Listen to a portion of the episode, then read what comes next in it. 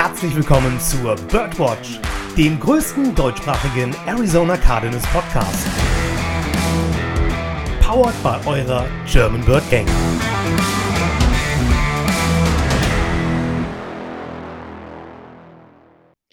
Rise up, Red Sea und einen wunderschönen guten Morgen, Mittag, Abend und ein herzliches Hallo zur 132. Episode der Birdwatch.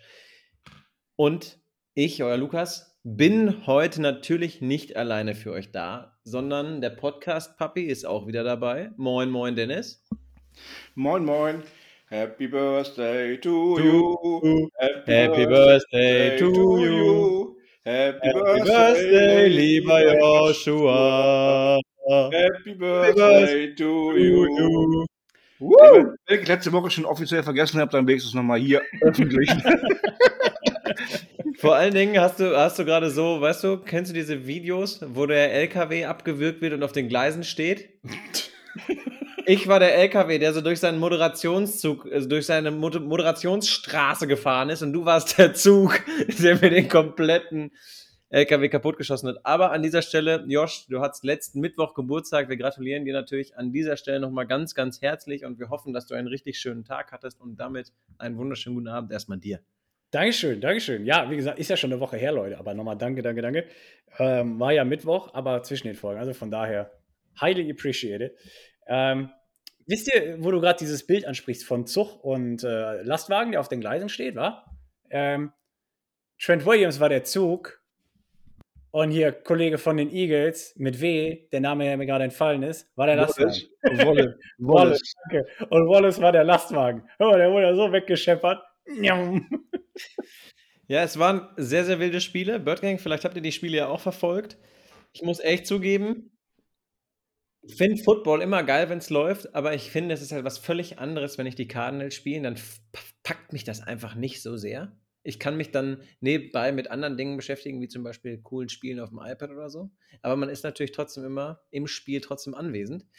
Aber, ja, es sind ja nicht die Cardinals. Hm. Zumindest, zumindest sollte man als Cardinals-Fan schon dafür gewesen sein, dass die 49ers rausfliegen.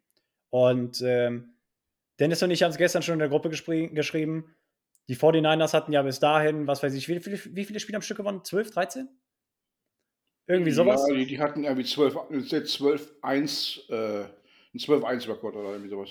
Ne, die waren zu null. Die waren zu null seitdem. 100% sicher. Jedenfalls, weißt du, und da verlieren die das erste Spiel und schon chokeslam Trent Williams wieder irgendwie durch die Gegend. Ich weiß, es ist ein emotionales Spiel, Digga, aber verlieren kann man mit ein bisschen mehr Würde als das, muss ich ehrlich sagen. Fand ich nicht ja. korrekt. Ja, vor allen Dingen, wir haben es ja gerade eben schon mal besprochen. Die Fortiners haben es ja auch einfach gestern nicht verstanden, das Ding ordentlich zu exekutieren und dann war gut, ne? Sondern das war ja wirklich einfach ein großes Problem. Die haben sich so viele Strafen eingehandelt und dann gab es so viele hässliche Szenen noch im Spiel.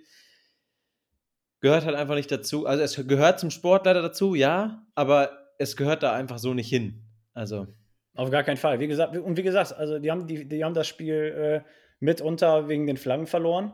Jetzt kann man natürlich auch sagen, und das ist auch nur gerechtfertigt, ähm, dass, dass John Johnson natürlich auch den Großteil des Spiels gemacht hat, weil äh, ja Brock Purdy irgendwie nach dem zweiten Spielzug ja äh, Paris Athen auf Wiedersehen gesagt hat und keinen Ball mehr werfen konnte in dem Spiel. Ähm, von daher aber einfach, ich, ich will nicht sagen, aber weißt du, das als Ausrede zu nehmen, dafür, dass er nicht lief, ist halt schon. Ich meine, ja, ist blöd, aber dadurch geht jedes Franchise mit unter die Cardinals. So, Bro, willkommen im Club. Ey, ist halt blöd. Aber also, das, was mich am meisten freut bei der Geschichte, ich habe ja das Mexiko-Game in einer Sportsbar in New York geguckt, wo eigentlich fast nur 49er-Fans unterwegs gewesen sind, die mir nachher schon, die mir nachher bemitleidet haben. Und jetzt werde ich am 12. Mai in San Francisco aus dem Flugzeug steigen, mit einem fetten Grin und sagen, ihr auch nicht. und da es ja in der Division ist, wünscht es den ja schon mal gar nicht. So, und jetzt muss nur noch, jetzt müssen nur noch die Chiefs nächste Woche gegen die Eagles oder in zwei Wochen gegen die Eagles gewinnen und dann ist alles gut. Na, solange äh, der Super Bowl nicht irgendwie in der NFC landet, ist alles prima. Ja, das ist allerdings so. Und jetzt kommt es natürlich auch noch drauf an. Wir haben es heute schon gelesen, das wird jetzt gleich auch unser erstes Thema. Dadurch, dass ja die Bengals und die 49ers raus sind, können jetzt Interviewanfragen an Coaches der 49ers und der Bengals gestellt werden. Wir geben euch einmal kurz einen Überblick, liebe Bird Gang, weil dieses Coaching-Karussell, es dreht sich und dreht sich. Der ein oder andere ist schon, ist schon ausgestiegen. Dennis, was hast du? Ich wollte nur noch was kurz zum Super Bowl loswerden, bevor du den äh, Weg dorthin wegfindest. Den Witz kann er nicht länger zurückhalten. Der muss jetzt raus. Naja, wenn, wenn wir das Thema wechseln, dann brauchen wir hinterher nicht mehr drüber reden. Das ist korrekt. Erzähl Ja. komm, hau raus. Komm, er liegt dir so auf dem Herzen. Aber, so aber, aber Joshua weiß ja, was es ist. Kennst du den Funfact, Lukas? Du hast eben äh, nämlich so ein Fragezeichen auf der Stirn gehabt, als wir drüber gesprochen hatten. Ich glaube, ich kenne ihn nicht, deswegen bin ich jetzt sehr gespannt, was du erzählst. Weil egal wer gewinnt, Eagles oder Chiefs, sie werden nach der Saison mehr Spiele im State Farm Stadium gewonnen haben als die Cardinals. Gebacher. Bittere Pille, aber vollkommen wahr. Gebacher. Aber ich, ich sage euch eins, ich habe heute nur das gesehen, diese Werbung, oder nein, es ist keine Werbung, ich habe heute nur gesehen, es heißt ja das State Farm Stadium. Und welcher NFL-Quarterback ist mittlerweile so ein bisschen Face of State Farm auch noch? Neben anderen Quarterbacks auch, aber wer spielt jetzt im State Farm Stadium und macht so viel Werbung mit denen? Patrick Mahomes. Hä? Hä? Reiner Zufall, glaube kaum. Ich glaube aber nicht, dass er hinterher sagt, ey, hier will ich immer spielen. Wollen wir tauschen, Kyler? Das glaube ich auch nicht, das wird er nicht sagen. Ähm Aber wo kommen wir da hin, ne? Also bitte, wir müssen ja auch mal die Kirche im Dorf lassen. Also wenn wir eins, wenn wir eins zu eins die beiden traden könnten, ich würde das sofort machen. Mit dem Vertrag? Ja, Die, drei, die drei Millionen, die er mehr kriegt, ja, scheiß was drauf. Gut. Gut. Ja, das ist auch so mit den Achseln. Da brauchst du nichts zu sagen, dann nehme ich mit Kusshand. Ja. Kommen wir zurück zum Coaching-Karussell. Ja. Das dreht sich immer weiter und immer schneller. Und wie gesagt, einige Kollegen denken sich schon, nee, ich muss hier raus. Äh, wird- dreht sich zu schnell, mir wird schlecht. Deswegen mal kurz hier die Updates. Das Und ist zwar- lustig, weil das RTL Dschungelcamp geht jetzt auch in die finale Runde. Entschuldigung. Aha. Aha, okay. Ja, gut. Un unnützes Wissen Teil 1. Gut. Ist, ist der Part halt auch geklärt. Richtig, genau. Also, ich fahre fort. Frank Reich, oder wie ich zu Anfang der, in, in unserem Startgespräch vor der Folge gesagt habe, Frank Reich, ja, Ist nicht Handball-Weltmeister geworden. ist nicht Handball-Weltmeister geworden, denn er Und, hat sich, und darauf hat Joshua jetzt gewartet. sondern er hat sich überlegt, nein, ich werde neuer Head Coach bei den Carolina Panthers. Demico Ryans, gestern ausgeschieden, ist momentan der Leader bei den Houston Texans. Also das sollen wohl nur noch reine Formalitäten sein. Dann wird er da wohl unterschreiben, was man da hört. Und Dan Quinn, der auch sogar das zweite Interview schon mit den Cardinals hatte, der sogar nochmal eingeflogen wurde nach Arizona, hat irgendwie kurz nach dem zweiten Interview wohl doch keinen Bock mehr gehabt auf den Job in Arizona und hat daraufhin gesagt, er geht zurück nach Dallas. Er hätte da noch ein paar Aufgaben zu erledigen. Da wäre noch ein bisschen was offen. Heißt folgendes. Im Rennen sind bisher nochmal die Namen Vance Joseph, Ejiro Ev Evero, Aaron Glenn, Sean Payton, Brian Flores und jetzt kommen neue Namen dazu, die heute rausgekommen sind. Das ist einmal Lou äh, jetzt habe ich, das ist dieser Moment, wenn du deine eigene Sauklaue nicht lesen kannst. Ja. Aber, warte kurz, ich habe es sofort. Anna denn- Rumo. Anna Rumo, ne? Genau. Also, Ja. Lou Anarumo, Defensive Coordinator der Bengals, wurde angefragt und der Offensive Coordinator von den Bengals, Brian Callahan, wurde auch noch angefragt. Und es ist heute noch was passiert für alle, die das so nebenbei mitbekommen haben. Keelan Moore, der bisherige Offensive Coordinator der Cowboys, wurde bei den Cowboys entlassen. Und um das einfach direkt ad acta, zu legen und hier gar nicht lang rumzuschwafeln, der ist aber schon wieder vom Markt runter, denn wahrscheinlich, oder es ist höchstwahrscheinlich, dass der zu den Chargers geht und deren neuer Offensive Coordinator wird. Nein, das ist offiziell gerade.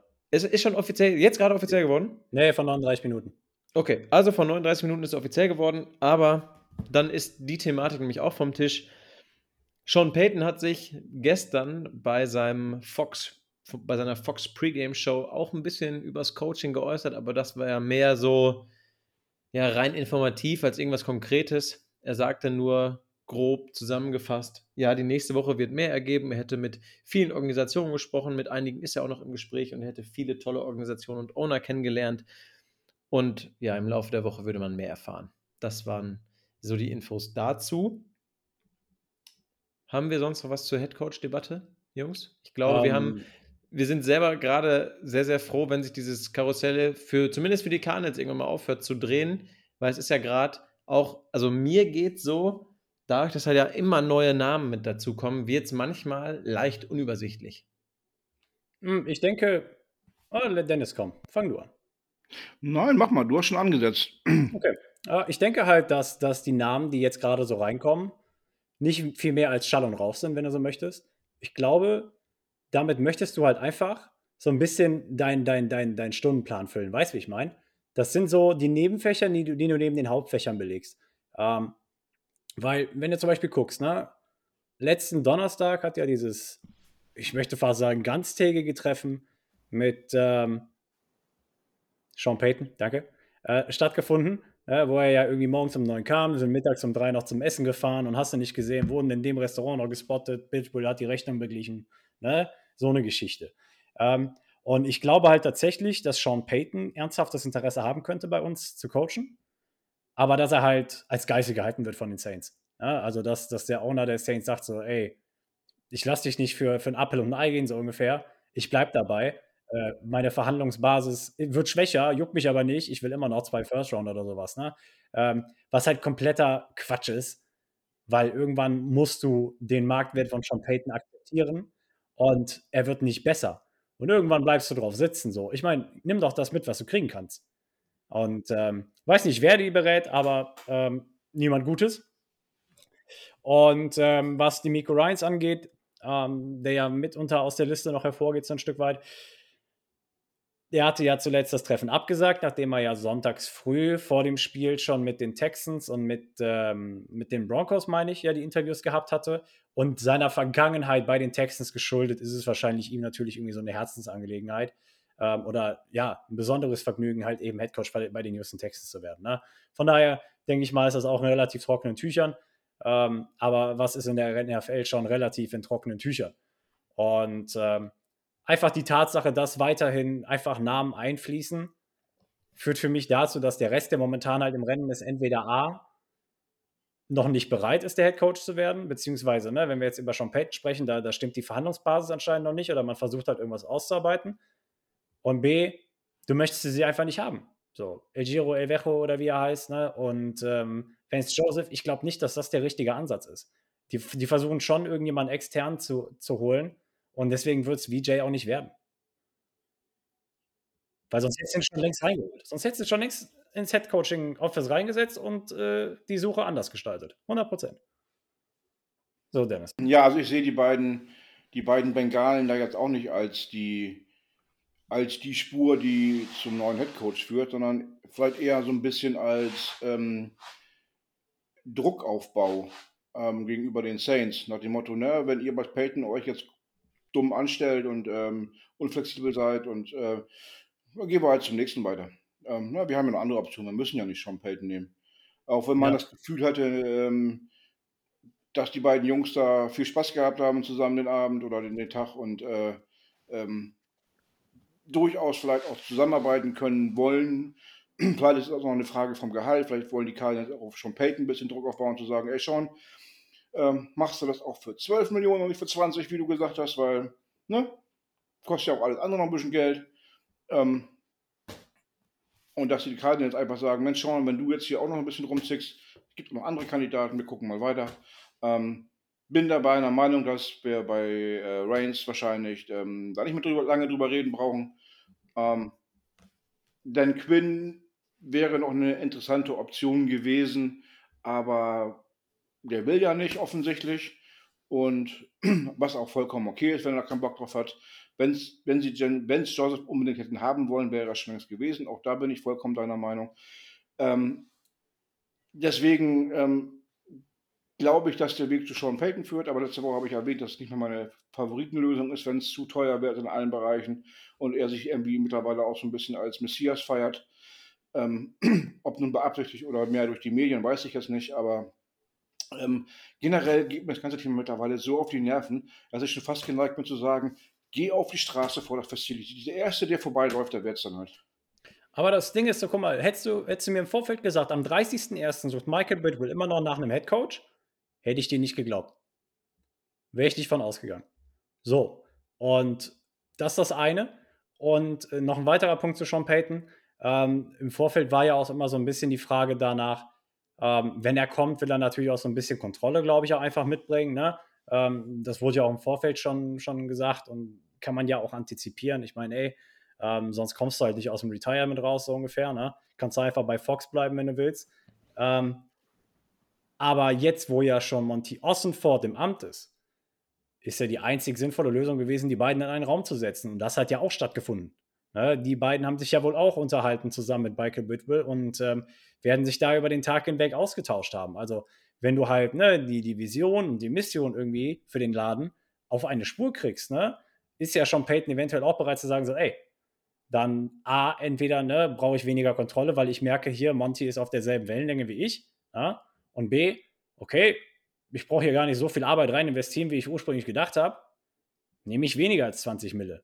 So, kann ja sein. Ja, abgesehen davon ist Michael ja einfach eine nette Persönlichkeit und kann Leute gut, ich will nicht sagen beeinflussen, aber er kann ja gut mit Leuten, kann man glaube ich nicht anders sagen. Michael ist da schon, sage ich mal, ziemlich gut drin. Und von daher, ähm, aber wie gesagt, hättest du mir, hättest du mir, hättest du mir vor der Headcoaching-Suche gesagt, hör mal, am 30.01. suchen wir immer noch nach einem, hätte ich dir nicht geglaubt.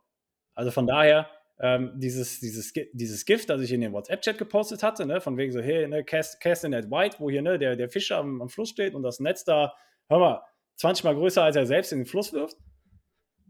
Also Michael Bidwell lässt Worten Taten folgen.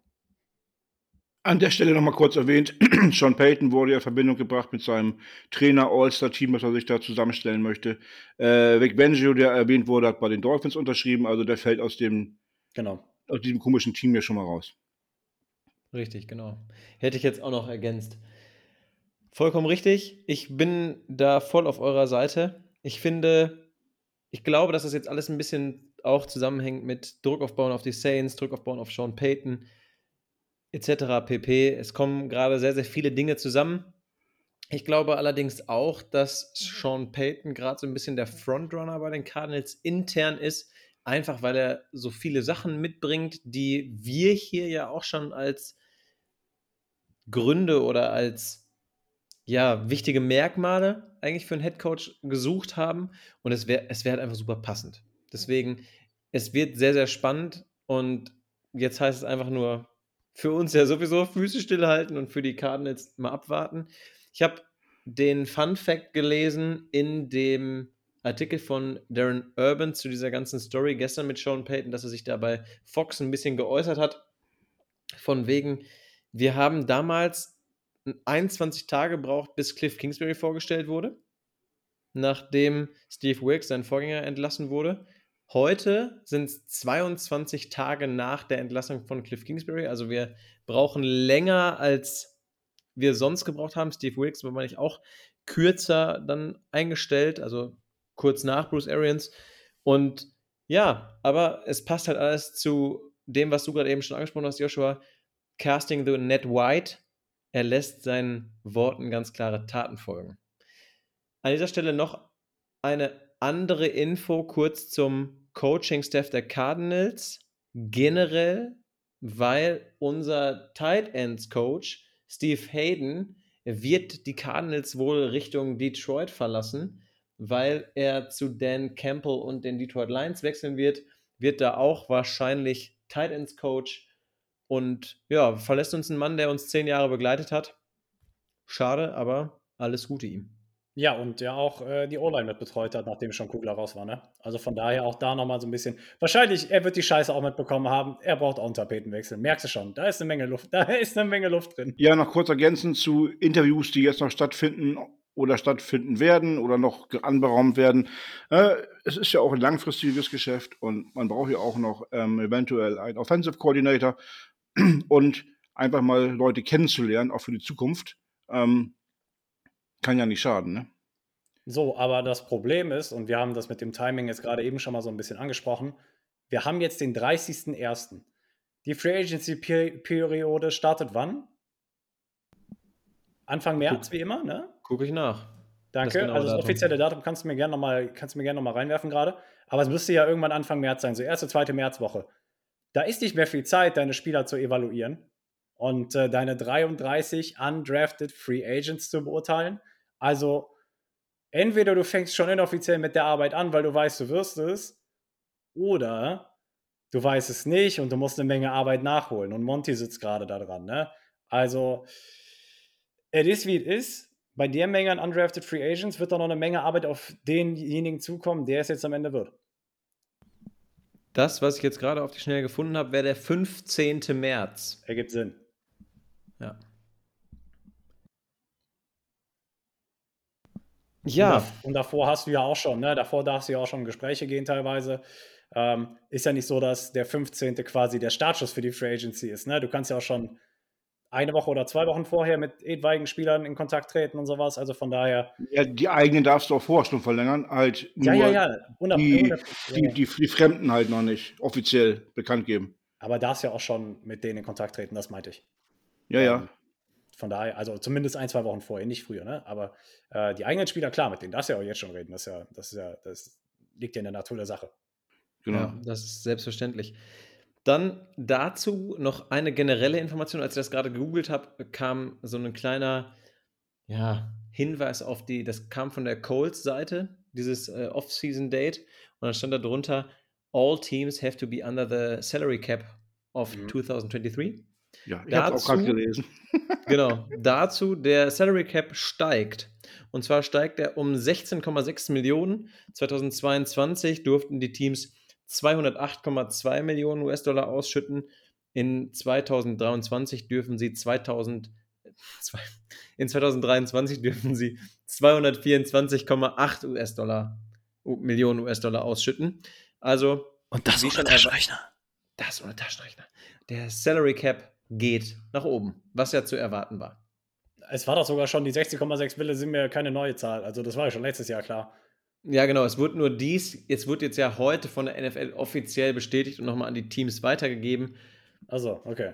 Ähm, kam dann heute nochmal mit hoch. Wann ist, wann ist, das, äh, wann ist das Schlagdatum? 15. dann, ne? Beginn der Free Agency. 15. März, richtig. Ja, ja, genau. Also, liebe Community, falls uns hier jetzt natürlich mit diesem Datum ein Fehler unterlaufen sollte, gerne berichtigen über, ihr wisst, wie ihr an uns rankommt, Instagram, Twitter, Facebook, die WhatsApp-Gruppe der Bird Gang, wie auch immer. Schreibt uns und ähm, haut uns sonst zurecht um die Ohren.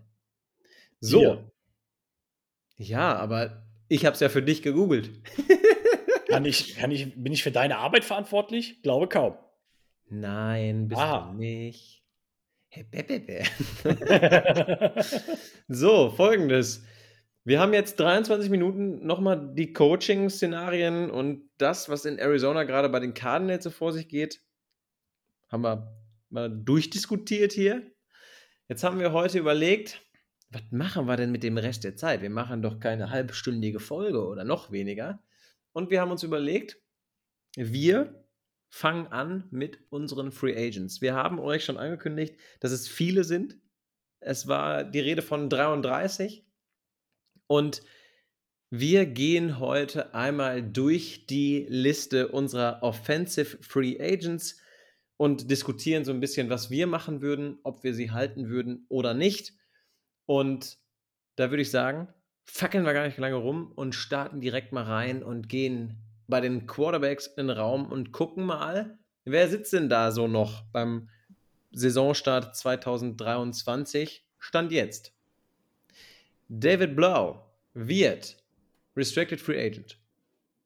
Colt McCoy, den grüßen wir, der sitzt da noch. Trace McSorley ist Unrestricted Free Agent und Kyler müssen wir, glaube ich, nicht erwähnen, bis 2029 gesigned. Würde ich sagen, feuerfrei Männer. Eure Meinung zu diesen beiden Personalien im Quarterback-Raum? Also, wie du ja schon gerade gesagt hast, sind zwei unter Vertrag. Ähm, das sind eigentlich auch die an 1 und 2 gesetzt sind. Und ähm, die anderen beiden würde ich im Zweifel einfach ziehen lassen, weil ähm, Trace McSorley hat nicht nachhaltig gezeigt, dass er eine richtige Verstärkung ist auf der Position. Äh, David Blow, ja, war für mich im Nachgang so ein bisschen besser als Trace McSorley, aber auch nicht das Gelbe vom Ei. In, in, in der Hinsicht würde ich einfach ähm, die anderen beiden erstmal behalten und, und die, die dritte Stelle, die ja auch hauptsächlich dann wahrscheinlich im Practice Squad landen wird, irgendwann neu besetzen mit irgendjemandem. Ähm, Im Zweifel holst du einen von den beiden wieder zurück oder du draftest einen irgendwo in der siebten Runde nochmal irgendwie so einen Quarterback ähm, und machst einen Bock Purdy draus oder sowas. Ähm, ansonsten konnte die Konstellation noch anders werden. Ich habe schon mal Gerüchte gelesen, dass ähm, Colt McCoy nach seinen Concussions jetzt sagt, äh, Jungs, ich möchte auch in zehn Jahren noch mit meiner Familie am Tisch sitzen und mal den Hinter selber abwischen und belassen das Ganze. Ähm, alt genug ist er, Geld verdient hat er auch genug, also er muss er nicht mehr fürs Geld noch weiterspielen. Ähm, das gleiche Thema, was wir bei, bei JJ Watt damals gesagt haben. Ähm, Gesundheit geht vor. Und es gab Gerüchte, dass Colt McCoy diese Karte ziehen könnte, dass er sagt, ich höre auf. Dann wäre es interessant, da muss man neu denken, aber stand jetzt, wie es ist, ähm, die beiden Jungs gehen lassen und irgendwann anderes holen. Josh? Hm, du hast, du hast ja genau die beiden Jungs einfach spielen lassen, noch am Ende der Saison. Ne? Du hast ihnen ja absichtlich Spielzeit gegeben. Ähm, unabhängig davon, dass ich, äh, dass ich Colt McCoy auch dann die Concussion zugezogen hatte, ähm, einfach um zu gucken, ähm, einfach um zu schauen, äh, haben, die, haben die das Potenzial, ne, in der Offense zu spielen. Sondern mein Problem dabei ist jetzt, dass das ganze Jahr von Cliff Kingsbury initiiert worden ist. Ja? Passen die in mein Offensive Scheme? Können die das umsetzen, ne, wenn es denn sein muss? Und es ist ja wie es ist, man braucht sich beschönigen, Cliff Kingsbury ist weg, ein neues System wird kommen. Du weißt nicht, was du in denen hast. So, das heißt, auch wir haben eigentlich keinerlei Informationen darüber, ob die als Backup-Quarterbacks überhaupt geeignet, also geeignet sind, ja, für das System, das in Zukunft bei uns installiert sein wird. Und ähm, insofern, da ist eine Menge, sage ich mal, ja, Güte, ich will nicht sagen, es gibt keine Menge Güte, Backup-Quarterbacks. Ne? Wir können uns glücklich schätzen, jemanden wie Colt McCoy zu haben, der jetzt, äh, was hat er jetzt, vier aus sechs Starts gewonnen ne? und äh, zwei verloren. Ähm, wenn, ich, wenn ich nicht falsch liege, ich meine, das wäre es. Ähm, und wir können uns glücklich schätzen, ne? Da, da so jemanden zu haben. Ähm, aber alles, was darüber hinausgeht, ist natürlich, sage ich mal, hoch auswechselbar. Ähm, es sei denn, du denkst über so einen Spieler wie Trace McSorley nach, wo du ja zumindest argumentieren könntest, hey, das wäre noch so ein Backup-Quarterback, der bringt zumindest so ein Stück weit dieselben Attribute wie Kyler Murray mit. In einem richtigen System, beziehungsweise in demselben System, kann der mit Sicherheit auch genau das bringen. Ja, oder zumindest mal ein Spiel oder zwei als Ersatzmann einspringen. Ähm, von daher, das wäre eventuell noch so ein Gedanke, den man aufgreifen könnte. Aber ansonsten ist es natürlich, sage ich mal, gerade hoch, hoch fragwürdig. Ja, absolut. Ich bin da voll bei euch. Ich finde halt, Blau war am Ende der Saison einfach überzeugender als McSorley. Klar, bei McSorley könntest du ein bisschen mehr das System, das du Kyler mit an die Hand gibst, spielen lassen. Ja, aber es wird halt spannend. Ich denke, da wird der neue Coach auch sehr, sehr viel mitzureden haben, wie ihr gerade auch schon gesagt habt. Aber das ist lustig, dass du das so siehst, weil ich finde, Blau sah besser aus als äh, McSorley. Das hat gesagt. Aber habe ich doch gesagt? Hast du nicht gerade andersrum gesagt? Nein, ich habe hab gesagt, ich hab, hab gesagt, hab gesagt, Blau sah besser aus als McSorley. Ah, okay, sorry. Bei McSorley könntest du das ähnliche System laufen lassen wie Kyler. Ja, okay, nee, sorry, dann, dann hat sich mein Gehirn gerade einfach nur verabschiedet. Mein Fehler. Alles gut. Es ist halt, finde ich total schwierig, vor allen Dingen, weil jetzt ja gerade das Bild von Kyler rumging, wie er da auf der Trage sitzt mit seinem ledierten Knie. Und das sieht ja echt nach wie vor sehr böse aus mit den ganzen Nähten, die da drauf sind. Deswegen, ja, es wird ja auch spekuliert, dass er vielleicht sogar bis Mitte der nächsten Saison raus sein wird. Man weiß es halt einfach nicht, je nachdem, wie der Verlauf der Heilung jetzt sein wird. Deswegen, Colt McCoy ist in Saison 2023 eigentlich klar der Starter, wenn er nicht sagt, Gesundheit geht vor. Ich finde, wie du das schon gesagt hast, Dennis, wenn er das sagt, ist das völlig legitim. Super schade für die Cardinals, weil sie damit einen total coolen Quarterback verlieren. Aber dann heißt es halt, wer kommt dann? Und um einfach bei diesen beiden Namen zu bleiben, da sehe ich halt Blau ganz klar vor Max Hawley. Also auch weil er später Max Hawley überholt hat auf dem Depth-Chart von uns. Ja. Apropos mit deinem, mit deiner Anspielung gerade auf Kyler Murray und der Verletzung und der Trage. Da habe ich heute einen Post gesehen in der amerikanischen Cardinals-Gruppe von Dr. Shakaris. Ähm,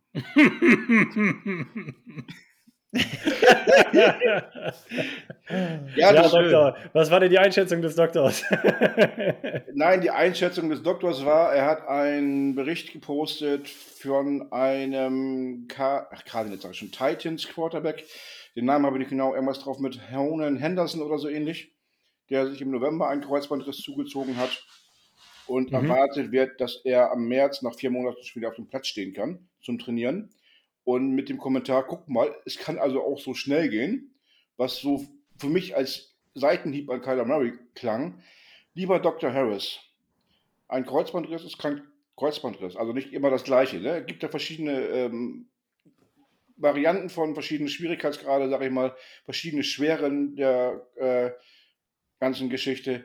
Nur weil ein Herr Henderson bei den Titans nach vier Monaten wieder auf dem Platz stehen kann, beziehungsweise auf dem Platz stehen kann, nicht in Spielform, sondern wieder trainieren kann, kann das jemand anders vielleicht nicht, bei dem es einfach anders ist. Das nur mal am Rande erwähnt, auch für jeden, der irgendwie da auch mitliest und denkt, Mensch, ja, wenn Dr. Harris das sagt, dann muss Murray ja schon im Sommer wieder äh, mittrainieren. Hm, das war nicht der einzige Vergleich, der gezogen worden ist. Ich dachte, du wolltest auch auf einen anderen Vergleich hinaus, als du das Thema angefangen hast. Ähm, da wurde ja, und das ist so ein bisschen äh, die entschärfte Variante, ähm, der Vergleich zu Joe Burrow gesucht. Und ähm, aber es ist, wie es ist. Jeder Kreuzbandriss ist einzigartig. Ich meine, kick dir allein die Verletzungen von Max Williams und Zach Ertz. Da, da wurden der Meniskus teilweise noch mit beschädigt. Bei Zach Ertz waren es Nervenenden, die mit beschädigt worden sind. Das ist jede Knieverletzung, jeder Kreuzbandriss ist einzigartig. Und bei jedem läuft dieser Rehabilitations Rehabilitationsprozess anders. Und ich sage euch, wie es ist. Wäre Burrows Kreuzbandriss genauso verheerend gewesen, ja, wie der von Max Williams oder von Zach Ertz, der hätte nicht am 1. September wieder auf dem Platz gestanden. Case closed. Abgesehen davon ist jeder Mensch anders und jeder Mensch äh, ja. hat andere Reha-Phasen. Ja, richtig. Und, und, es gibt Kreuzbandrisse, die werden konservativ behandelt, welche mit OP. Also und, allein, allein, da fängt es schon an. Und da, da, sträuben sich mir wirklich die Rückenhaare, wenn irgendwelche, sorry, aber nee, das, komm, das kannst du dir nicht offiziell sagen wenn irgendwelche dahergelaufenen Vollpfosten ja, auf, auf Twitter ihre hier Dr. Bibber spielen, ja, die noch nie einen, einen, Fuß auf so einen Platz gesetzt haben, ja, die noch keine Sportart betrieben haben, außer die Tochter zum Fußball zu bringen und dann meinen die da solche Takes machen zu müssen, weißt du, wie ich meine? Boah, ey, das, das reicht mir. Ja, deswegen habe ich da auch mit der ironischen Doktor-Variante gearbeitet. Ja, das ist genau dieselbe Situation als äh, letzte Woche bei dem, bei, dem, bei, dem, bei dem Divisional Game gegen die Chiefs, der Jaguars-Player mir Homestar in den Knöchel reingefallen ist, wo alle gesagt haben, lass dich doch nicht da so reinfallen. Ja, was meinst du denn? Hör mal, meinst du Gravitation? Hä? Meinst du, meinst du, der wollte das? Meinst du, meinst du der, der ist da mit Absicht so rein? Kein Problem. Digga, sei du doch mal in dem Moment der Spieler und mach, mach das anders. Ganz im Ernst, haltet alle die Klappe. Ihr habt keine Ahnung, was da auf dem Feld und was da in dem Knie und was da irgendwo abgeht. Ihr habt alle keine Ahnung. Also lasst allen so viel Zeit, wie sie eben die Zeit brauchen. Alles andere ist egal. Exakt. Case closed. Ja. Das Mach mal weiter, Lukas. das noch ganz schnell zu Kyler. Da ist es ja auch so, dass der Meniskus ganz klar mit betroffen war. Ne? Ja, und, wurde ja auch gesagt. Ja, das ist halt, ach, ist halt, wie du schon gesagt hast, wir lassen das einfach so im Raum stehen, weil was ergänzen kann ich dazu nicht. Ihr habt alles gesagt. Gehen wir weiter. Verlassen wir den Raum, winken denen, die da saßen und gehen rüber zu den Running Backs. Da treffen wir eigentlich, Stand jetzt, nur auf James Conner und Keontae Ingram. James Conner haben wir do, ähm, ja, through 2024 und Keontae Ingram through 2025 gesigned. Das heißt, Stand jetzt, Daryl Williams und Corey Clement sind nach dieser Saison unrestricted Free Agents. Selbe Situation wie bei den Quarterbacks. Brauchen wir nicht lange darüber reden. Ich wollte sagen, ist das Gleiche. Du hast die gesetzte 1, du hast Keontae Ingram im Raum. Der Rest ist auswechselbar, systemabhängig. Wenn der neue Trainer kommt, wird der entscheiden. Exakt das gleiche wollte ich auch sagen. Die anderen beiden haben sich jetzt auch nicht so ewiglich da als irgendwelche Heilsbringer hervorgetan und Corey Clement, auch wenn die letzten Spiele das nochmal sympathisch war, wie er aufgetreten ist, aber der ist auch schon alt, also für einen NFL-Spieler und ähm, die Cardinals sind doch eh das älteste Team gewesen. Auch da würde ich dann halt auf die Jugend setzen. Und ähm, zumindest, ich meine, haben Monty Ossenford. Wie oft hat er bei den Patriots irgendwelche undrafted Free Agents geholt, die eingeschlagen sind? Nimm dir alleine, äh, ich weiß nicht, war, war White hier, wie heißt er noch gleich mit Vornamen? James, glaube ich, meinst du? James White. War der nicht auch undrafted? Bin mir nicht ganz sicher. Ich, ich schaue gleich nach, einfach nur der Vollständigkeit halber. Aber genau das Thema, ne? Also prinzipiell, die Lage ist, wir haben James Conner Gesetze Nummer 1, Safe Case, Case Clause. Ja, period. Brauchen wir nicht weiter darüber diskutieren. Vor allem letztes Jahr. Also, du möchtest meinen, das 18 Jahr, äh, das 18 Touchdown-Jahr, das war das eine Ding, ne? Ähm, aber auch dieses Jahr hat er verdammt gut gespielt. Musst du halt sagen, den Umständen entsprechend zumindest. Der war einer der Bright Spots, kannst du nicht anders sagen. Ähm, und alles, was dahinter ist, musst du schauen. Ne? Und wie gesagt, Monty Ossenford hat sich da so einen äh, gewissen Ruf erarbeitet. Also von daher, das sind genau die Spots, wo du eben so mit undrafted Free Agents arbeiten, arbeiten kann, kannst. Und dementsprechend ist kein Free Agent, der zumindest aus unseren Reihen kommt, äh, eine gesetzte Nummer, wenn es heißt, geresigned zu werden. Und Keontae Ingram hat angedeutet, dass er Potenzial haben könnte, ähm, den Nummer 2 Running Back zu geben. Mit, einem, mit der Erfahrung aus einem Jahr jetzt noch, ähm, dann in der nächsten Offseason. Ähm, James White war ein Fourth-Round-Pick, also nicht undrafted. Aber same, same. Also du kriegst auch natürlich vor allem in diesen späteren Runden immer noch gute Draft-Picks raus, vor allem auf der Running Back-Position. Ja, das stimmt. Ganz schnell, ich stimme euch da vollkommen zu. Was schreibt Darren Urban auf der Arizona Cardinals Seite darüber? Weil ganz schnell, der Vollständigkeit halber, ich bin in diesem, er macht ja immer am Ende der Saison ein Breaking Down des Rosters, wo alles drinsteht. Und sein Kommentar zu Corey Clement und Daryl Williams ist, bei Daryl Williams schreibt er, was a solid number two before injury, figures to try to find better money opportunity elsewhere. Könnte ich mir auch gut vorstellen, aber wie gesagt, ist halt total systemabhängig. Wer da kommt, was da kommt, wie auch immer. Du bist ein verletzter, ausrangierter Running Back. Ich weiß nicht, ob er wegen dem Geld wegen woanders hingehen würde. Just saying. Ja, das ist halt die Frage, ne, was er macht kommt auch darauf an, ob ihm vielleicht der Trainer, der da kommt, zusagt oder ob er sagt, nee, den kenne ich schon da und daher, mit dem will ich nicht. Es spielt ja alles damit rein. Und dann zu Clement schreibt er, was helpful once was Eno, nochmal, was helpful once Eno was cut and makes sense to have as off-season unfolds. So, nimm dir allein mal Eno Benjamin. Den gehen zu lassen war ein Fehler. Safe. Absolut. Uh, und er war ein Seventh-Round-Pick. Also von daher, Monty wird sich, also ich denke mal, Monty, wenn er, wenn er wirklich, sage ich mal, ne, so gut ist, wie er sein soll, wird er Talent für die Positionen, vor allem in den späteren Runden finden, wo wir auch eine Menge Compensatory Picks haben für den Draft, auf die wir auch nochmal genauer eingehen werden. Ähm, an der Stelle vielleicht auch, schon mal so ein kleiner Nugget. Wer hätte gedacht, dass wir für Christian Kirk doch einen Third Rounder bekommen? Ich nicht. ja? ähm, so, also von daher, da kannst du Talent bis zum Ende des Drafts abgreifen. Und von daher, ich weiß nicht, ob da irgendwer geresigned wird. Bin ich ehrlich. Bleibt halt. Ich finde, es ist halt auch so schwierig. Wir haben es ja schon angedeutet. Coaching ist unklar. Man weiß halt nicht, was da los ist. Oder wer da. Man weiß nicht, wer da kommen wird. So ist besser. Deswegen, das spielt halt auch eine ganz, ganz große Rolle damit rein. Klar. Und Running Back ist ja auch mit einer der austauschbarsten Positionen, die du hast. Ja. Absolut richtig. Deswegen würde ich sagen, lassen wir den Raum hinter uns und gehen in den nächsten. In dem Wide Receiver Room sitzen, stand jetzt Robbie Anderson, Marquise Brown, DeAndre Hopkins, Rondell Moore. Das sind erstmal die Leute, die da auf jeden Fall sitzen werden. Jetzt kommen unsere Unrestricted oder Exclusive Rights Free Agents.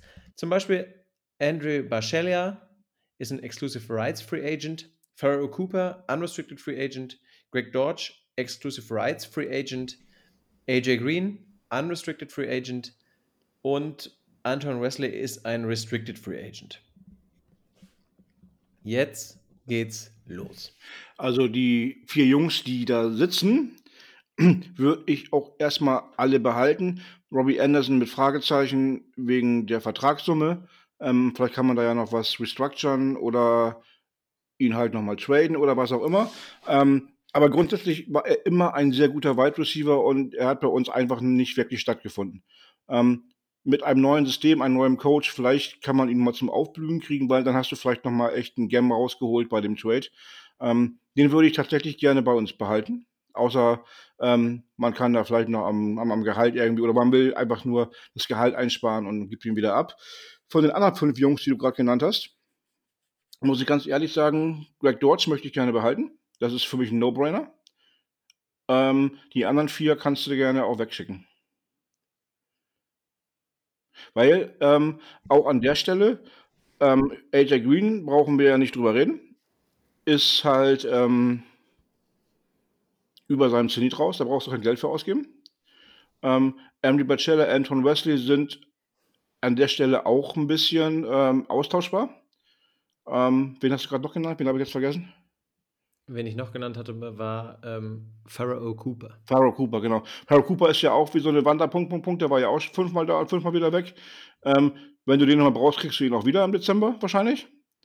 Ähm, von daher, ähm, Greg Dodge, No-Brainer, behalten. Den Rest erstmal wegschicken ähm, und gucken, was wir in der Free Agency noch ergänzend haben können oder halt über den Draft holen können. Auch da, was schon angemerkt wurde, du weißt ja gar nicht, was für ein Trainer wir haben, was für ein System gespielt werden muss. Toll. Ja. Das Problem, das ich, ähm, weil du gerade von noch von Greg Dodge gesprochen hast, sehe, ist, ähm, dass er jetzt das erste Mal in die Free Agency kommen würde.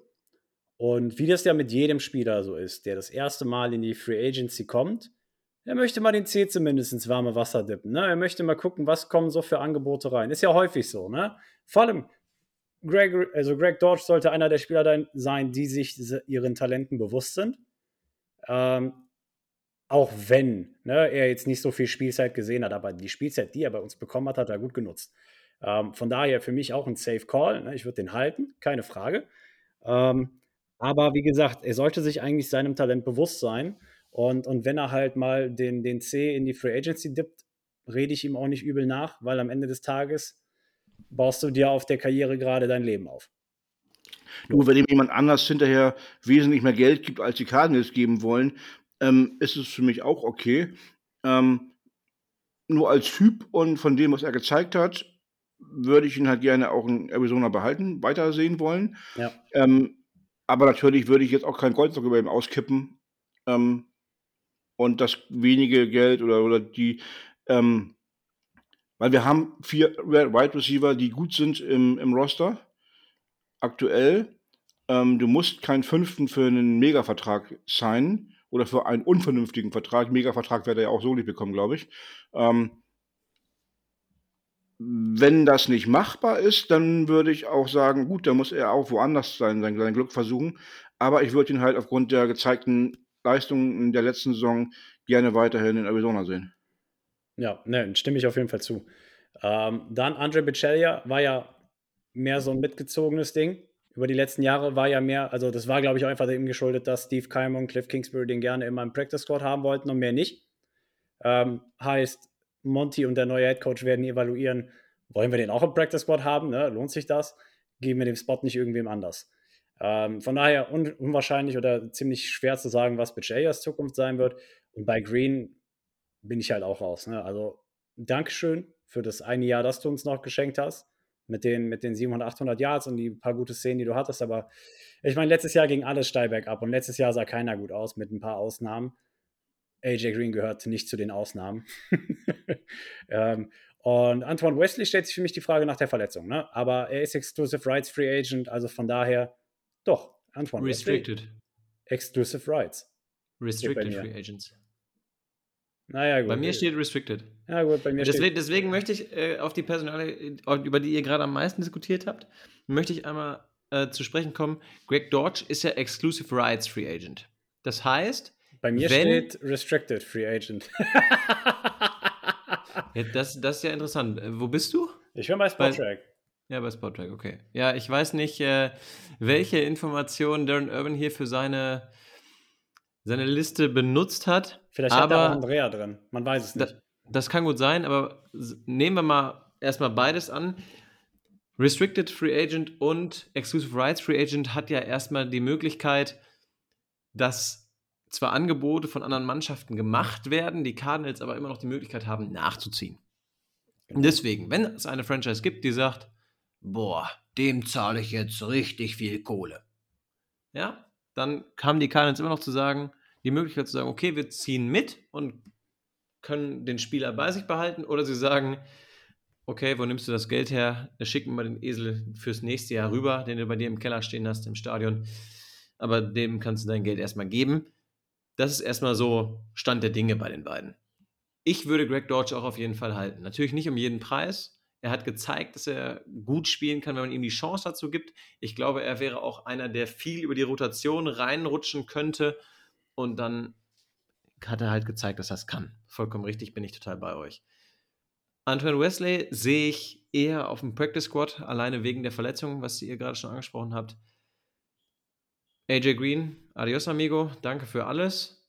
Pharaoh Cooper finde ich persönlich, fände ich gar nicht schlecht für Special Teams. Und sei es wirklich nur, dass der die Kick Returns macht.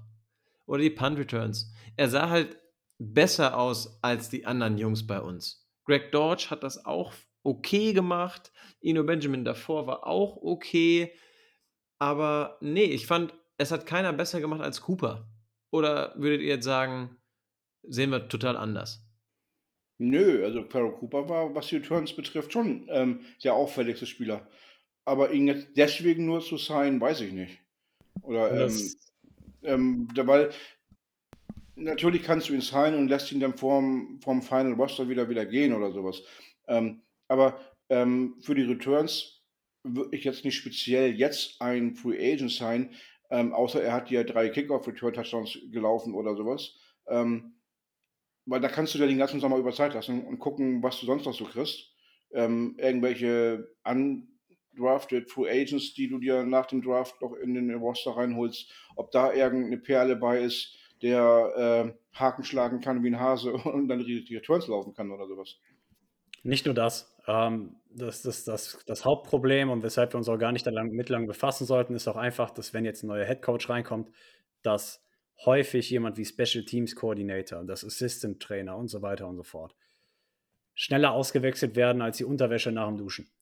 Und von daher, je nachdem, ne, vielleicht sehen wir Rogers auch nicht mehr als Special Teams Coordinator bei uns im nächsten Jahr, weißt du jetzt halt noch nicht. Ähm, um nicht zu sagen, Pharaoh Cooper hat nicht gut gespielt oder ne, sah nicht als, also gut aus in Sachen Kick und Punch Return. Ähm, wird sich zeigen. Ist eine Special Teams Sache und ähm, dazu werden wir auch dazu werden wir auch nochmal sprechen, wenn äh, wenn wir über die Free Agents auf der defensiven Seite sprechen, weil da sind auch Core Special Teams Player mit dabei, ähm, deren Zukunft auch ja am Hängen ist gerade. Absolut, stimmt. Ich wollte es halt nur gesagt haben, weil ich könnte es mir vorstellen, dass man ihn zurückholt für ganz speziell für diese Position. Aber klar, vollkommen abhängig von dem, was da kommt. Ganz ehrlich, wenn es am Ende so ist, dass du hast am Ende nur 53 Roster-Spots, ich würde ihn jetzt auch nicht nur deswegen im Roster haben wollen, weil dafür sind die Plätze einfach zu kostbar. Ganz klar. Ja. Die andere Situation ist halt einfach, was passiert mit Hopkins? Das ähm, wird sehr, sehr spannend zu sehen, was da kommt. Ja, und wenn wir dann einfach mal so einen kleinen Ausblick wagen, 2000, nach 2023 werden Stand jetzt Robbie Anderson und Marquise Brown Free Agents und Stand jetzt DeAndre Hopkins und Ronald Moore ein Jahr später, sprich 2024. Also darf Monty da noch den einen oder anderen Move machen, dass wir da auch langfristiger gut bedient sind. Aber pro langfristig noch ganz kurz zu Robbie Anderson never ever time wir ihm den Cap Hit, den er bekommen soll. Auf keinen never Fall. Äh, was ist das? 18 Mille? Also, Darren Urban hat hier drin stehen: Never fit in a 12 million Cap Hit in 2023, meaning decision is coming oder means decision is coming. Ja, nein, wird nicht. Ja, ich würde es aber auch cool finden. Wie gesagt, bei Robbie Anderson sehe ich das Potenzial und ähm, ähm, hängt dann auch vielleicht oder auch ganz stark vom Headcoach ab, aber warum nicht einfach diesen ein, er hat ja ein Jahr Vertrag, hast du noch gerade gesagt wenn du ihm das Ding auf drei, vier Jahre noch verlängerst und äh, das dann über die Laufzeit ein bisschen ziehst mit dem Geld. Oder allein einfach die Summe runterhandelst, weil er wird auch selber wissen, du bezahlst Leute vor allem nicht mehr, ne, in dem Alter, also ich will nicht sagen in dem Alter von ihm, aber du bezahlst die Spieler früher in der Karriere für Potenzial ähm, und später für die Leistung, die du im letzten Jahr gebracht hast, so ungefähr. Ja, ist Ähm, halt die Frage, ob er in Arizona bleiben möchte oder nicht und ähm, ob er denn der Meinung ist, dass irgendjemand ihm mehr Geld gibt. Was er ist kein Free Agent, er ist kein Free Agent, ne? Also so nein, muss- nein, nach der nächsten Saison. Ja, ja, nach der nächsten, aber geht ja jetzt kann- gar nicht mehr um die. Du kannst ihn jetzt ja auch nicht zwingen, weniger Geld zu nehmen. Nein, natürlich, das könntest du. Du könntest ihn nicht zwingen. Aber er, er wüsste, glaube ich, auch selbst, dass er, wenn er jetzt von uns gecuttet werden würde, nirgendwo anders mehr Geld sehen würde, so ungefähr. Richtig, das ist ja das, was ich meine. Ja, also sind wir doch alle auf einer Wellenlänge. Und das ist die Frage, was er möchte. Oder ob er einfach pokert und sagt, ich nehme die 18 Mille mit und hoffe mal, dass mir hier keiner irgendwie noch irgendwie ins Bein schießt oder sowas. Aber wir werden es sehen.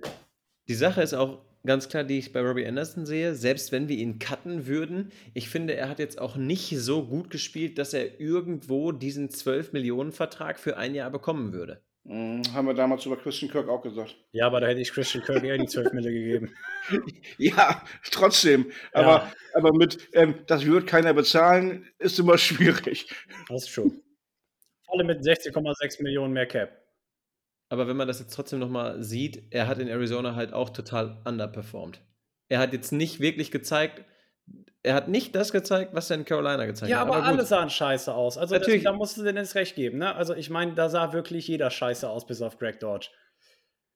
Und ganz ehrlich, die ähm, NFL-GMs, die werden ihn nicht nach den letzten fünf Spielen hier von Arizona beurteilen, sondern die Gesamtkarriere betrachten. Und ähm, äh, da wird das Urteil positiver ausfallen, als Natürlich. wenn du nur die Spiele der bei den Cardinals nimmst. Der kommt in Natürlich. eine Mannschaft rein, die kaputt ist, ohne einen Coach, der irgendwie einen Plan hat und äh, einen Quarterback, der sich danach verletzt, kurz danach. Du weißt ja. Ja. auch gar nicht, wie man ihn eingebunden hat. Ganz ehrlich, Du hast ihn nicht eingebunden. Der hat in den ersten drei Wochen keinen Snap gesehen. Das meine ich. Aber du weißt nicht, wie es außerhalb des Spielfelds aussah. Das meine ich. Du kannst die Gesamtsituation können wir ja eh nicht beleuchten. Aber klar, die Situation um ihn ist halt einfach unfassbar kompliziert. Noch komplizierter als die generelle Situation, finde ich persönlich. Lass uns, lass uns weitermachen, sonst sind wir heute Genau, bei sind wir weit über die Stunde. Gehen wir schnell in den Titans-Raum. Da sitzen, stand jetzt Zach Ertz, Trey McBride und Bernhard Seikowitz, denn der gute Bernhard hat ja einen Future-Contract unterschrieben. Trey McBride sitzt da durch die Saison 2025 hinweg und Zach Ertz hat auch bis 2024 da unterschrieben. Zwei Unrestricted Free Agents haben wir da trotzdem im Raum sitzen. Es sind Steven Anderson und Max Williams. Ich würde sagen, ich fange einfach mal ganz schnell an. Schwierige Situation. Steven Anderson würde ich nicht unbedingt halten. Viel mehr Special-Teamer als wirklich Tight End. Hat dann auch als Tight End häufig, finde ich, unglücklich oder nicht gut ausgesehen. Und würde ja auch zum Beispiel ganz schnell schreibt Darren Urban dazu, dass er viel Competition sehen würde, wenn er zurückgebracht werden würde. Und Max Williams, Max Williams ist ein geiler Typ, aber er hat natürlich in, wie alle Spieler, hat er in der letzten Saison kaum bis wenig Leistung gezeigt. Ist halt die Frage, wie ihn ein neuer Coach einbinden würde. Wir haben darüber gesprochen, dass er einer der besten Blocking Titans der Liga war vor seiner Verletzung, konnte er letztes Jahr jetzt nicht ganz so gut zeigen, aber das ist halt so ein bisschen, weiß ich nicht, kommt halt dann auf den Coach an oder was der Free Agent Markt so hergibt. Also, Max Williams vom Typ her mag ich total gerne. Ich mag den, den Typen Max Williams. Ähm, alleine, wenn ich das Bild noch vor Augen habe, wie er da in seinem, in seinem Sessel in Uniform gesessen hat, mit den Beinen hochgelegt nach seiner OP da oder kurz nach der Verletzung. Ähm, geiler Typ. Eigentlich brauchst du den im Roster. Ähm, jetzt mal unromantisch gedacht, sondern einfach nur Business. Ich glaube, du musst von ihm weggehen. Einfach, ähm, weil du diese Position auch anders besetzen kannst. Du hast ähm, Zach Ertz als Teil Nummer 1 im Normalfall. Du hast einen Troy McBride, den du im zwe in der zweiten Runde gedraftet hast, dem du im, nach der Verletzung von Zach Ertz vertrauen musstest und der auch Ansätze gezeigt hat, die das Potenzial zeigen, dass er hat. Ähm, und da musst du einfach mit Trey McBride auch weitermachen und weiterarbeiten und ihm auch die Snaps geben, die du ihm als Teil Nummer 3 nicht geben würdest. Und McWilliams als Teil 3 zu sein, nee, da findest du halt andere. Ähm, Bernhard Salkowitz sehe ich im Sommer irgendwo anders oder nach dem Sommer irgendwo anders, weil ich glaube, dieses Jahr kann er gecuttet werden. Ja, er läuft ja nicht mehr unter diesen ähm, Doch.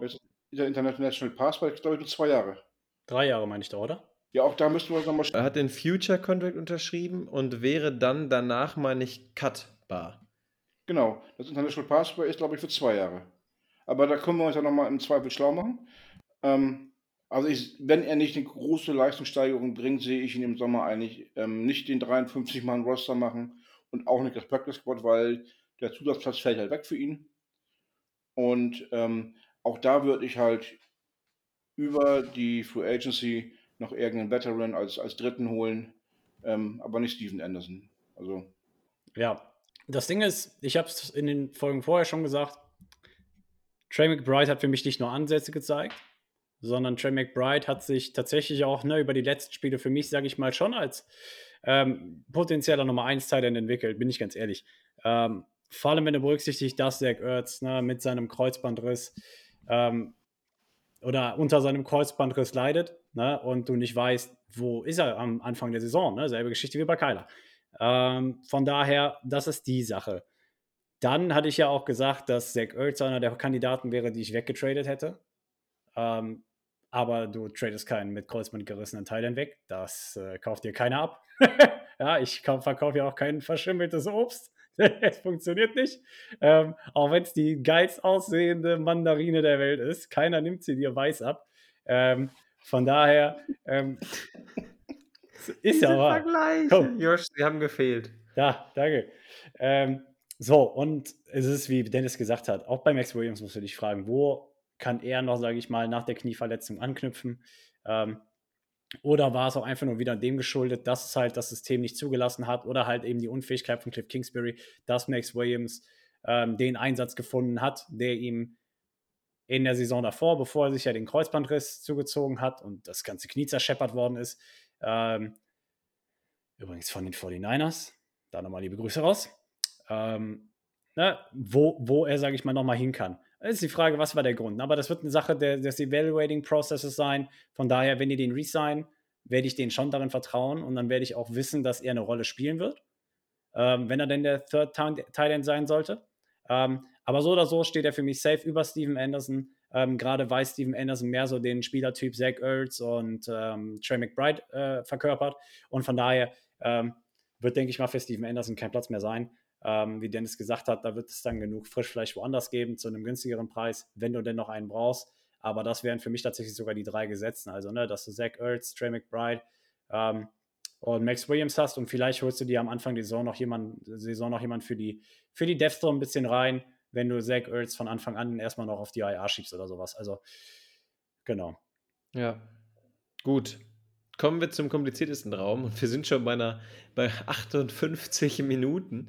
Egal, wir haben uns heute dazu entschieden, die komplette Offense zu machen. Wir gehen jetzt nicht, weil es an die Offensive Line geht, gehen wir jetzt nicht und sagen, hier ist die Folge vorbei.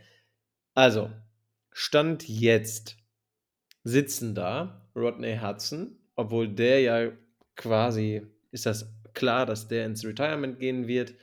Dann haben wir da Marquis Hayes sitzen, wir haben DJ Humphreys, Josh Jones und Lecitus Smith da sitzen. Und jetzt kommt die Liste der Unrestricted Free Agents. Calvin Beecham, Richard Coward, Cody Ford, Max Garcia, Sean Harlow, Will Hernandez, Josh Miles, Billy Price und Justin Pugh. Das sind die. Lass es mich kurz machen. Von der Liste, die du genannt hast, würde ich zwei resignen. Will Hernandez, Will Hernandez, weil er vor seiner Verletzung den Impact hatte und direkt nachdem er wiederkam, auch die Offensive Line verbessert hat. Ähm, und der scheint auch, ähm, ja, er fühlt sich, also ich habe das Gefühl, er hat sich auch in Arizona wohlgefühlt, nah an seiner Heimat Mexiko und so weiter.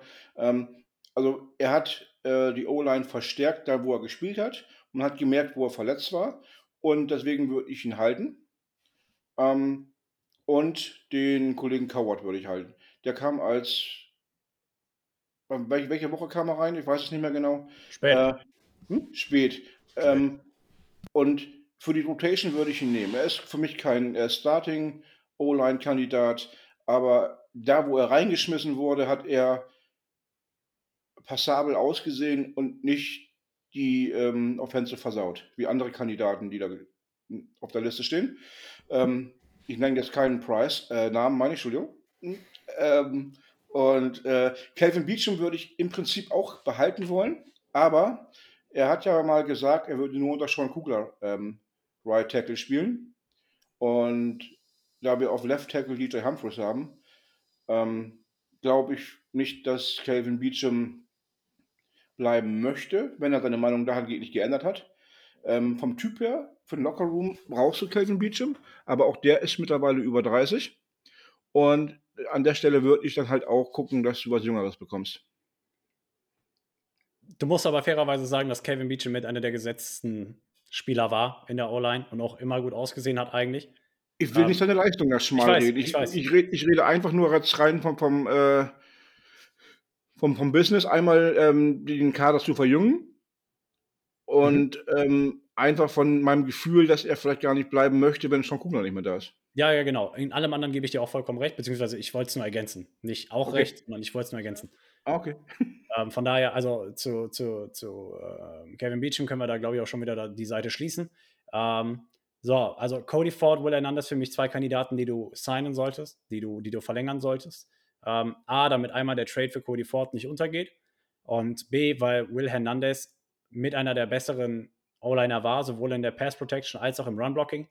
Ähm, dann hast du Du hast ja sowieso DJ Humphries als Left Tackle, du hast Josh Jones noch im Rookie-Vertrag, der wird jetzt auch ins vierte Jahr gehen, musst du dich fragen, ne, hey, hier, ähm, wie, wie gehen wir denn mit dem voran dann? Aber das ist eine Frage, die stellen wir uns nächstes Jahr. Ähm, und dann haben wir halt noch so Kollegen wie, wie Max Garcia, ne, Billy Price, Sean Harlow, so. Und bei Billy Price spalten sich die Meinungen anscheinend, weil, korrigiere mich, wenn ich falsch liege, Billy Price, glaube ich, bevorzugen wir alle über Sean Harlow und Max Garcia als Center. Ich glaube, ne? So. Und ich hatte es schon mal angekündigt. Es ist die unangenehme Wahrheit, auf die wir uns einstellen müssen, aber Billy Price hat sehr gute Chancen gerade, der Starting Center der Arizona Cardinals zu sein, wenn es an Woche 1 nächstes Jahr geht. Du darfst nicht vergessen, dass Billy Price ein First-Round-Draft-Pick gewesen ist.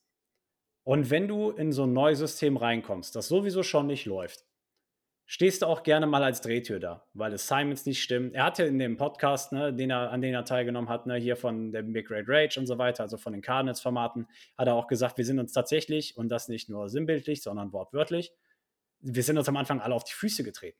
Die sind sich auf die Füße getreten in der O-Line, weil du nicht wusstest, was die anderen machen. Ja, ähm, in der O-Line, vor allem Center und Guard, das kannst du so vergleichen wie, wie Flamenco tanzen. Oder Tango. Oder Salsa. Oder tanzen generell. Wenn du nicht weißt, was dein Partner macht, schiebst du dich schnell ins Aus. Da, da prallen die Hüften aneinander, da steppst du dir auf die Füße. Das funktioniert nicht. Und ich glaube, dass Billy Price zumindest das Potenzial hat, sonst wäre er kein First-Round-Draft-Pick gewesen, sonst wäre er nicht, äh, als er aus dem College raus ist, als der beste Center der, de, des Landes gekürt worden. Ja? Äh, hat er den Preis abge abge abgeräumt damals. Ich weiß noch gar nicht mehr, wie der Preis heißt. Ähm, Billy. Nein, heißt nicht Billy. Ähm, ich ich, ich kann es ja nochmal raussuchen. Aber, ne, also ich glaube schon, dass Billy Price das Potenzial hat. Und er hatte ja auch schon so ein Stück weit Erfahrung mit Will Hernandez, weil die haben bei den Giants zusammengespielt. Ne? Ähm, beziehungsweise ein Stück weit zumindest. Also von daher, genau, das wollte ich dazu sagen. Also ich glaube, da, da, da spalten sich so ein bisschen die Geister. Abgesehen davon hast du gerade keine realistische Alternative. Und ähm, wie gesagt, dein Backup-Center ist Sean Harlow. Und ähm, ist der dein Starting Center, wenn du Billy Price nicht halten möchtest? Oder wenn du Sean Harlow auch nicht halten möchtest, hast du dann gar kein Center mehr im Lineup? Weiß ich nicht, ob das äh, nachhaltig ist. Ähm, von daher, Billy Price würde ich halten. Abgesehen davon kriegst du den, glaube ich, zu einem ganz guten Preis. Man kann äh, ja eine Free Agency auch noch zuschlagen, im Zweifel. Vielleicht. Im Zweifel kannst du das vielleicht auch noch, aber da wird es auch vor der Free Agency noch Salary Cup Opfer geben, wahrscheinlich.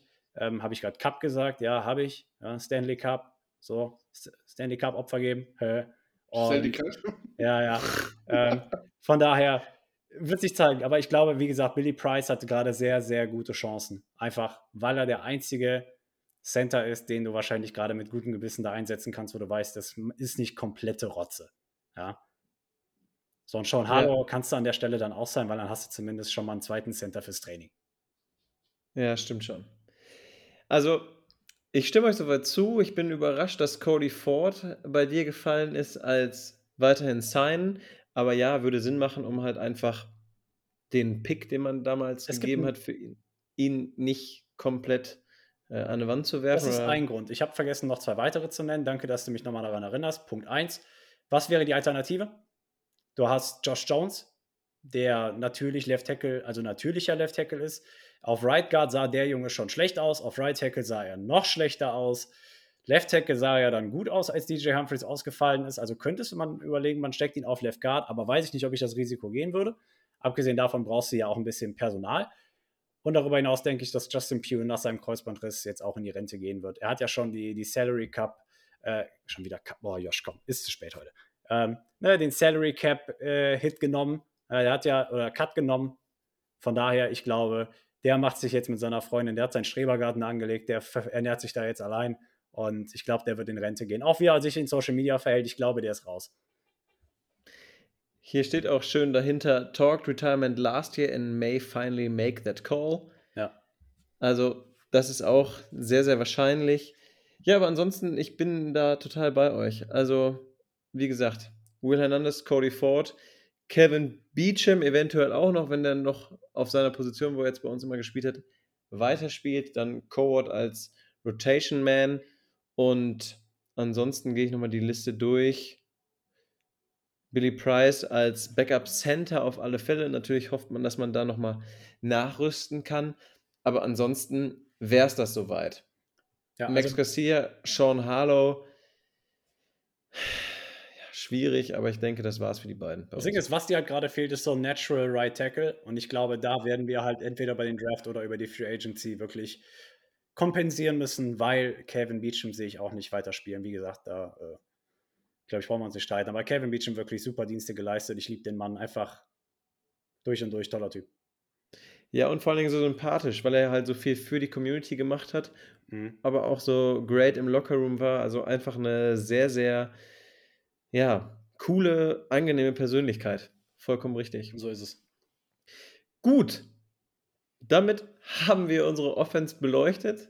Ich denke, wir haben noch Informationen nachzureichen. Und zwar, während der Folge hat Ian Rappaport gepostet, dass die Cardinals sogar schon das ähm, Interview mit Lou Anarumo für Mittwoch und für Brian Callahan am, auch, nee, am Donnerstag geplant haben, richtig?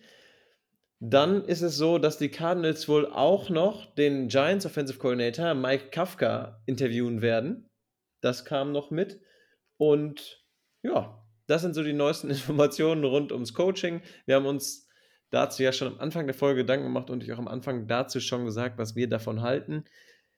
Liebe Community, ansonsten haben wir nichts mehr. Falls ihr noch Gedanken zu irgendeiner Personalie habt, die gerade noch bei uns unter Vertrag steht, die irgendeine Art von Free Agent wird, lasst uns das gerne wissen. Ich denke, wir haben nichts mehr, oder, Männer? Nö. Da, dann vielen Dank für eure Zeit. Hat mir wie immer sehr, sehr viel Spaß gemacht mit euch. Liebe Bird Gang, vielen, vielen Dank fürs Zuhören. Wir wünschen euch einen richtig guten Start in die Woche und wir hören uns nächsten Montag wieder, wenn es wieder heißt Rise Up Red Sea. Das war's für heute mit der Birdwatch, dem größten deutschsprachigen Arizona Cardinals Podcast.